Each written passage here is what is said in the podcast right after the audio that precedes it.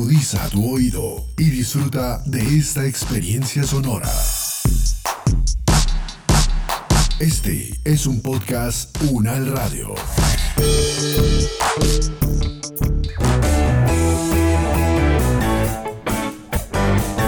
Salud Unal, contigo. Escuchar, aprender y compartir información de calidad sobre bienestar.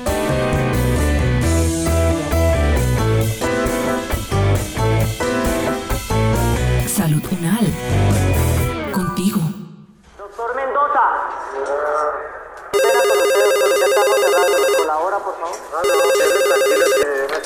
Aló, aló. Señor, ¿me hace un Espera un momentico ¿Me que no escucho bien. Bájele, mija, a ese, a ese televisor ¿cuál un poco. Es que no escucho bien.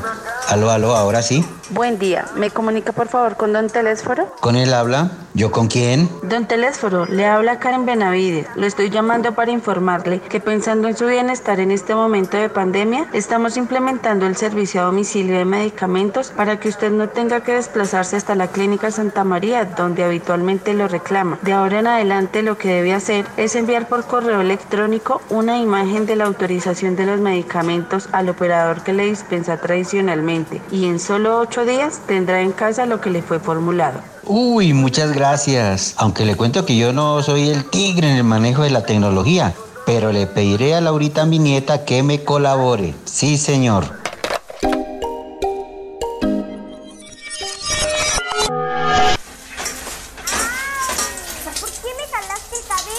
¿Por no me aún los medicamentos. Me dijeron que de 8 a 15 días los tenía en mi poder. Pero nada, ¿cómo la ve? Hijo, esperemos unos días. Igual ahí tiene todavía. Y si no llegan, pues nos toca ir a la clínica.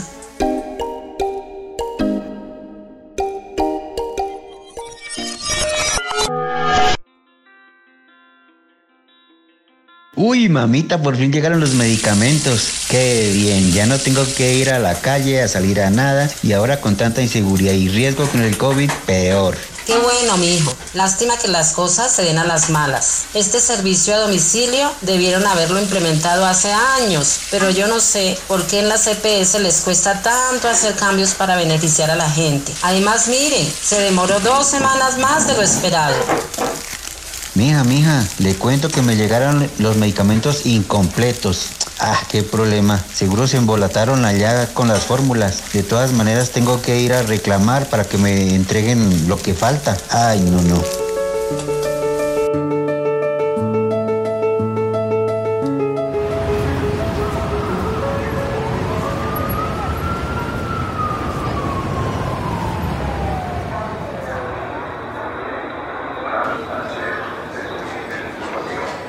Buen día, señorita. ¿Cuál es la fila preferencial para personas mayores? Vengo a hacer un reclamo. Mire para atrás, ¿se da cuenta? Todos son viejos. No, señorita. Yo vengo a que me solucionen el problema otra vez, porque de nuevo me llegaron los medicamentos incompletos. Le dicen a uno que por mi edad no debo salir, que debo cuidarme. Esta es la tercera vez que me pasa lo mismo y siempre la misma cosa, la misma respuesta. Que sí, ya voy a corregir en el sistema y la próxima vez le van a llegar completos.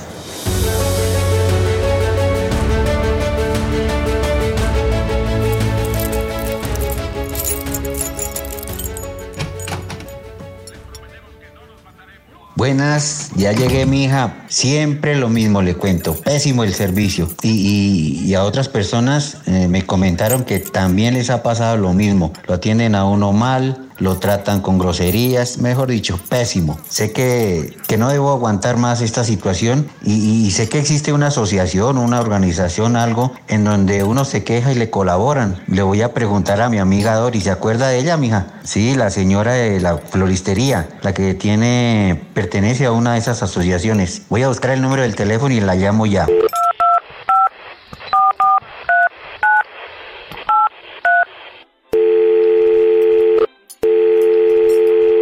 ¿Aló, Doris? Hola, Telésforo. Mucho gusto, habla con Telésforo. La llamo para saludarla y preguntarle sobre la asociación a la que pertenece. Me interesa conocer algo de ella para poner una queja. Claro, pregúnteme. Doris, es que le cuento que he tenido problemas con la entrega de mis medicamentos. Me llamaron para avisarme de que no saliera, que me cuidara, que por la situación del COVID-19 que era riesgoso, que ellos me mandaban a domicilio los medicamentos, pero llegan tarde e incompleto. Esta es la tercera vez que me pasa lo mismo. ¿Y cómo le parece que fui a reclamar personalmente, pero me respondieron con cuatro piedras en la mano y no me solucionaron nada? ¿Qué hago, Doris? ¿Qué me aconseja?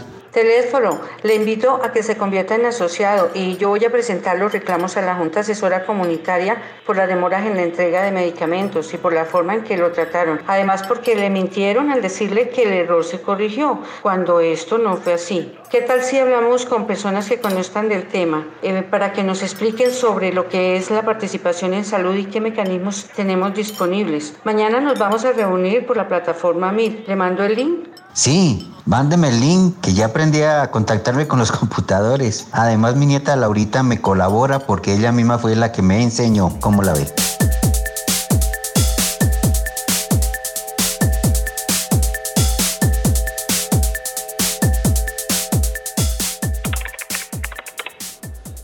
Buenas tardes. El día de hoy nos acompaña don Telésforo. Él es mi vecino y está interesado en hacer parte de la Asociación de Usuarios de la Clínica Santa María, pero además quiere aprender sobre participación en salud. Ay, mil gracias por permitirme participar. Don Telésforo, en esta reunión nos acompaña Mireya Avellaneda de la Oficina de Participación Comunitaria y Servicio al Ciudadano de la Subred Norte S, María Orfilia González Aguilar, veedora ciudadana y parte del Copaco de Teusaquillo, y Yurani Jerez Malaver. Ella es funcionaria de la Secretaría Distrital de Salud y hace parte de la Dirección de Participación. Señorita Yurani, quiero preguntarle qué es participación social, que eso no entiendo nada. Para responder esa pregunta es necesario que entendamos que la salud es una construcción social. Expresa el valor que el conjunto de las personas que conforman un país, una región o una ciudad le otorgan al bienestar de cada ciudadano y de todos en general. En ese contexto, todos los ciudadanos tienen el derecho a expresar y a decidir qué tipo o qué modelo de salud es el que más les conviene. En ese punto entonces podemos ver que el derecho a la salud es junto con el derecho a la participación. Sin el derecho a la participación no es posible la realización del derecho a la salud. El artículo 3 de la Ley 1438 de 2011 nos dice que esto se materializa en la intervención de la comunidad en la organización control, gestión y fiscalización de las instituciones y del sistema de salud en su conjunto, Asimismo, la Ley Estatutaria 1751 de 2015, que nos dice que la salud es un derecho fundamental, comprende que el derecho de las personas a participar en las decisiones adoptadas por los agentes del sistema de salud que les afecta o les interesa es la única manera de garantizar ese derecho fundamental a la salud. Sí, claro, ya he escuchado que hay varias formas de participación. ¿Me puede decir cuáles son algunas de ellas? Sí, existen varias. Las asociaciones de usuarios, los Las veedurías, los comités de ética hospitalaria y las juntas asesoras comunitarias. Pero contémosle a don Telésforo cómo funciona cada una de esas formas de participación. Con gusto, Telésforo. La Asociación de Usuarios es una agrupación de afiliados del régimen contributivo y subsidiado del Sistema General de Seguridad Social en Salud que tienen derecho a utilizar unos servicios de salud de acuerdo con su sistema de afiliación, que velarán por la calidad del servicio y la defensa del usuario. ¿Cómo se constituye? Se constituye con un número plural de usuarios a través de una asamblea general convocada por la institución para tal fin y podrán obtener su reconocimiento como tal por la autoridad competente de acuerdo con las normas legales vigentes. ¿Cuáles son sus funciones? Asesorar a sus asociados en la identificación y acceso al paquete de servicios participar en la junta directiva de la EPS y IPS, sean públicas o mixtas, para concertar las medidas necesarias para mantener y mejorar la calidad de los servicios. Proponer a las juntas directivas de los organismos o entidades de salud los días y horarios de atención al público de acuerdo con las necesidades de la comunidad. Vigilar que las tarifas y cuotas de recuperación correspondan a las condiciones socioeconómicas de los distintos grupos de la comunidad y que se apliquen de acuerdo a lo que para tal efecto se establece. Y una última tiene que ver con el análisis de las quejas de los usuarios que presentan sobre aquellas deficiencias de los servicios y vigilar realmente que se tomen los correctivos del caso. Ahora, teléfono. También vamos a hablar y conocer qué es el COPACOS. El COPACOS corresponde al Comité de Participación Comunitaria en Salud en cada una de las localidades de Bogotá. Por ejemplo, para efectos de nosotros, Comité de Participación Comunitaria en, Salud de Usaquillo. ¿Qué es ese COPACOS? Es un espacio de concertación con diferentes actores sociales y del Estado en torno a la salud. ¿Quiénes integran el COPACOS? Ojo bien, primero, el alcalde municipal, distrital o metropolitano o su respectivo delegado para efectos el alcalde de la localidad de Usaquillo. Segundo, el jefe de la Dirección de Salud Municipal. Tercero, el director de la entidad prestaria de servicios de salud del Estado más representativa del lugar. Cuarto, un representante por cada una de las formas organizativas, sociales y comunitarias y aquellas promovidas alrededor de programas de salud. Tenemos entonces las formas organizativas promovidas alrededor de los programas de salud, las juntas administradores locales, las organizaciones de la comunidad barrial, las asociaciones de usuarios y gremios de la producción, el comercio y los servicios legalmente reconocidos, el sector educativo y la iglesia. ¿Cómo nos vinculamos al COPACOS? Los representantes ante los comités de participación comunitaria serán elegidos por periodos de tres años y podrán ser reelegidos máximo por otro periodo y deberán ser acreditados por la organización que los representen a través de qué? A través de una carta en que delegan a, esta, a, a, a este integrante o miembro de la organización vamos a recordar cuatro de las 17 funciones de los copacos. Vamos a recordar cuatro. Primero, intervenir en las actividades de planeación, asignación de recursos y vigilancia y control de gasto en todo lo ateniente al Sistema General de Seguridad Social en Salud en su jurisdicción respectiva. Dos, participar en el proceso de diagnóstico, programación, control y evaluación de los servicios de salud. Una tercera función tiene que ver con presentar planes, programas y prioridades en salud a la junta directiva del organismo o entidad de salud o quien haga sus veces. Cuarto, gestionar la, la inclusión de planes, programas y proyectos en el plan de desarrollo de la respectiva entidad territorial y participar en la priorización, toma de decisiones y distribución de recursos. Para el caso de nosotros serían nuestras alcaldías locales. Ahora bien, otra forma de participación social telésforo tiene que ver con las veedurías ciudadanas, con todo el proceso de control social. Y hoy vamos a recordar qué es el control social. Y es una modalidad de participación que le permite a la ciudadanía incidir en los asuntos públicos con el propósito de incrementar la responsabilidad y la integridad en el manejo de la gestión pública. Transparencia por Colombia 2004, numeral 11. ¿Cómo se hace el control social? A través de las vedurías ciudadanas. La ley 850 de 2003 reglamenta las vedurías como mecanismo de democrático para ejercer vigilancia sobre la gestión y los recursos públicos. ¿Para qué hacemos control? Porque es importante que la ciudadanía se meta en el rollo del control social, vigile, revise. Uno, fortalece los mecanismos de control contra la corrupción en la gestión pública y la contratación estatal. Dos, fortalece los procesos de participación ciudadana y comunitaria en la toma de decisiones y en el seguimiento y control de los proyectos de inversión para efecto nuestros proyectos de inversión locales. Tres, apoyar las labores de las personerías municipales en la promoción y fortalecimiento de los procesos de participación ciudadana y comunitaria. A continuación, los dejo con la señora Orfilia González Aguilar, quien es una veedora ciudadana activa y nos va a contar sobre este bello proceso. Bienvenida, Orfilia.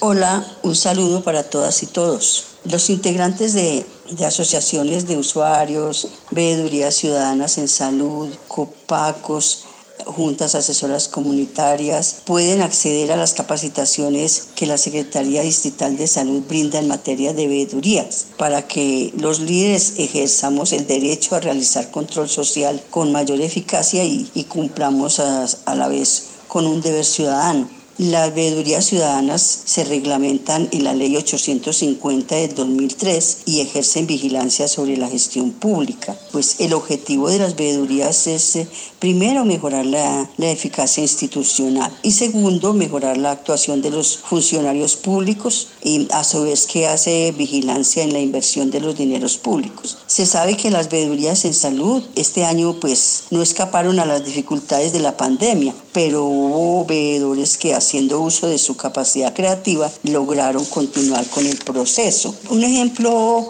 de una veeduría que se hizo este año, que es, eh, quizás considero yo que es la veeduría más importante, no a nivel local, sino a nivel nacional porque de todas maneras nos afecta mucho a nosotros en Bogotá y en las localidades. En este año se hizo veeduría al proyecto de ley 010 que cursaba en el Congreso y gracias a la movilización ciudadana pues se logró que no se aprobara y, quedó aplazado el debate para el mes de marzo del 2021. Pues lo menciono porque es muy necesario que, que todos estemos enterados de este suceso. ¿Por qué? Porque por los efectos que tendría esta ley sobre la red pública hospitalaria, que es lo que nos ocupa ya que concentra en un número muy pequeño de EPS todo el poder y el control del sistema de salud fortalece la integración vertical, es decir, que las CPS cuentan con más hospitales y clínicas privadas propias y contratar pues, eh, en, en, redes con otros hospitales privados. Muchos de ellos que ahora están comprados por, por inversionistas extranjeros, a la vez que sentencia la desaparición de la mayoría de los hospitales públicos que aún hoy existen. Considero que es necesario comprender la necesidad de hacer veedurías y no solo a nivel local. Mm, hay que fortalecer las organizaciones en salud y, y aunar esfuerzos para lograr así los cambios que tanto necesitamos. Pues bien, ya hemos visto las asociaciones de usuarios, nuestros comités de participación comunitaria en salud o COPACOS y las vedurías. Y no sé si se han dado cuenta, pero entre todas estas formas de participación hay una interdependencia. Yo ahora les voy a contar acerca de los comités de ética hospitalaria, que también tienen una fuerte interdependencia con las otras formas de participación que ya hemos mencionado. Y esto se puede ver claramente en que en los comités de ética hospitalaria debe haber representante del equipo médico y representante del personal de enfermería elegidos entre el personal de la IPS o del hospital, pero además en que debe haber dos representantes de asociaciones de usuarios de la misma IPS, así como dos delegados de organizaciones de la comunidad que forman parte de los COPACOS o de los comités de participación comunitaria en salud. Entonces, como pueden ver, sí existe una interdependencia y allí es donde nosotros podemos establecer que hay una forma de canalizar cada uno de los problemas y también de las potencialidades que tenemos en el sistema de salud. ¿Qué hace entonces el Comité de Ética Hospitalaria? Pues el Comité de Ética Hospitalaria es el espacio que nos permite participar y ejercer control sobre los funcionarios y profesionales de la salud, tales como médicos, enfermeros y otros. Allí nosotros podemos elevar y canalizar todas estas inquietudes y demandas acerca de la prestación de servicios de salud en la respectiva IPS u hospital. Generalmente es allí donde, por ejemplo, las vedurías, los copacos, las asociaciones de usuarios llevan todas las quejas de sus comunidades por todos los temas relacionados con violación de los derechos y deberes de los ciudadanos, todas las violaciones relacionadas con la calidad y la oportunidad en la prestación de servicios de salud y lo que llamamos el trato deshumanizado. Todas estas actuaciones son evaluadas allí en los comités de ética hospitalaria. A partir de estas inquietudes y de estas demandas, el comité tiene la obligación de proponer medidas de mejora frente a la oportunidad y la calidad tanto técnica como humana de la prestación de los servicios de salud. Y cuando hay casos muy complejos, se puede hacer una canalización de estos casos a través de los comités de ética profesional del sector salud, del que habla el artículo tercero de la Ley 60. ¿Cómo se puede hacer? Pues sencillamente porque también es un deber del Comité de Ética Hospitalaria elegir un representante suyo ante los comités de ética profesional del sector salud y allí pueden elevar para su estudio los casos que considere pertinentes. Y bien, hemos llegado a nuestra última forma de participación en salud. Se trata de nuestras juntas asesoras comunitarias, pero para hablar de ellas es necesario que recordemos que en el año 2016 nuestro sector salud en la ciudad de Bogotá sufrió algunos cambios por medio del acuerdo 641, el cual hizo que se agruparan o se fusionaran algunas empresas sociales del Estado en lo que ahora conocemos como subredes integradas de servicios de salud. En el caso de la Universidad Nacional, ubicada en la localidad de Teusaquillo, la subred encargada de todos los temas de salud en esta localidad y en otras cinco de la parte norte de la ciudad es la subred integrada de servicios de salud norte.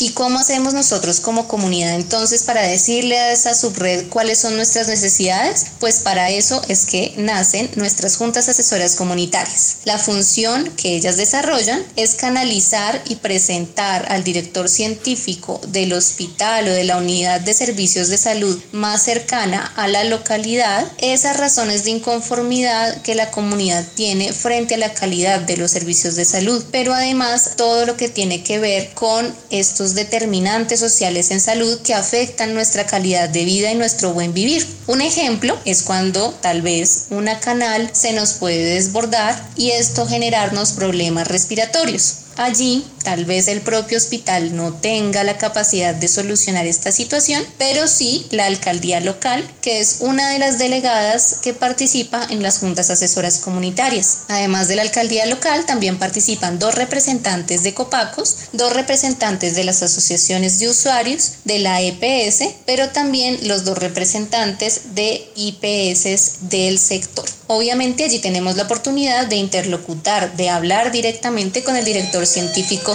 de este hospital para que él nos pueda dar algunas respuestas. En la Junta Asesora Comunitaria también podemos apoyar procesos de planeación, ejecución, rendición de cuentas ante la comunidad para darle más transparencia al ejercicio de la subred. Ah, pero cuénteme, ¿hay alguna norma que hable del derecho a la participación y qué beneficios me traería? Decreto 1757 de 1994. Este decreto organiza y establece las modalidades y formas de participación social en la prestación de los servicios de salud. Las formas de participación social que reglamenta este decreto son para el usuario oportunidades que debe aprovechar para velar por la calidad de la atención a pesar de esto, hay muchas limitantes a la hora de reclamar el derecho como consecuencia de un servicio que se presta basado en el negocio y no en el derecho que debería tener todo ciudadano a una atención en salud oportuna y con calidad. Ejemplos es el desabastecimiento de los,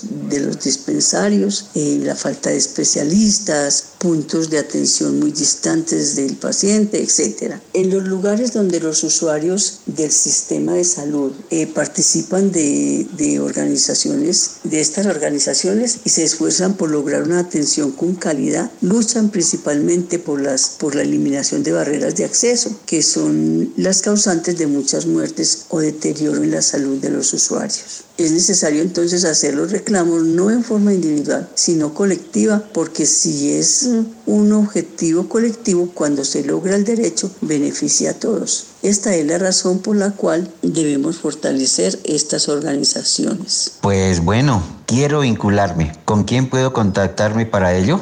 Claro que sí, para comunicarse con nosotros debe saber que es la Dirección de Participación Social, Gestión Territorial y Transectorialidad de la Secretaría Distrital de Salud la encargada de todos estos temas de control social y de participación en salud. En la red norte se puede comunicar con nosotros al teléfono 364-9090 extensión 9304 o puede escribir directamente a mi correo y1jerez con j y z arroba saludcapital.gov.co.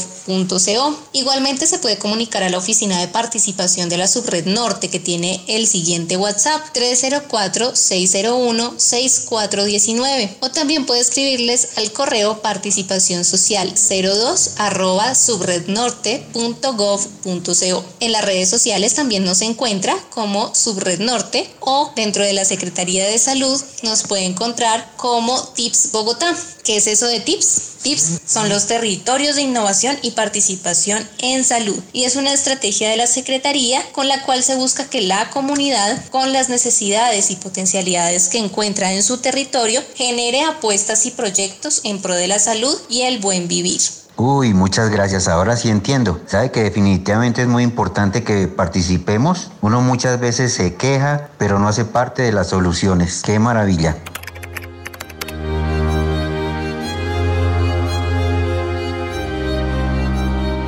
Es el momento de que cada uno desde sus hogares aporten el cuidado de su salud y de su comunidad. Es tiempo de sumar.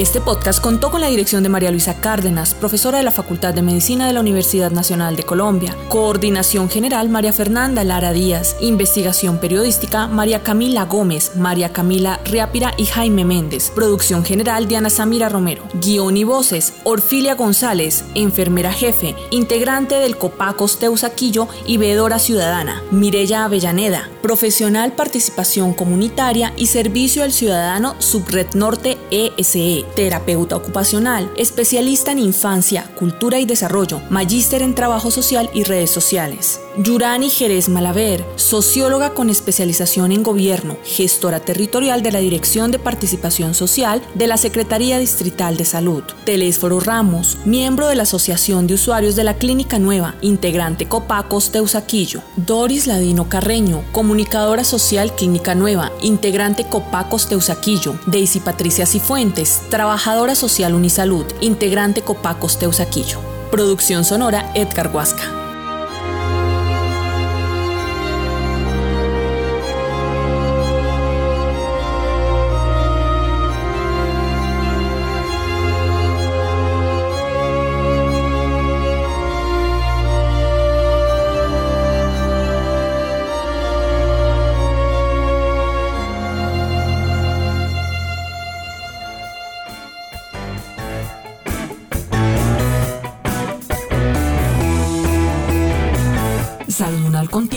Producción de la Facultad de Medicina de la Universidad Nacional de Colombia en alianza con UN Radio. Salud Unal. Contigo. Las opiniones aquí expresadas son de entera responsabilidad de sus autores y solo comprometen a los realizadores de este podcast. No representan necesariamente el pensamiento de la UN Radio ni la posición oficial de la universidad. Este y otros podcasts en nuestro sitio web podcastunradio.unal.edu.co. Universidad Nacional de Colombia, proyecto cultural, científico y colectivo de nación.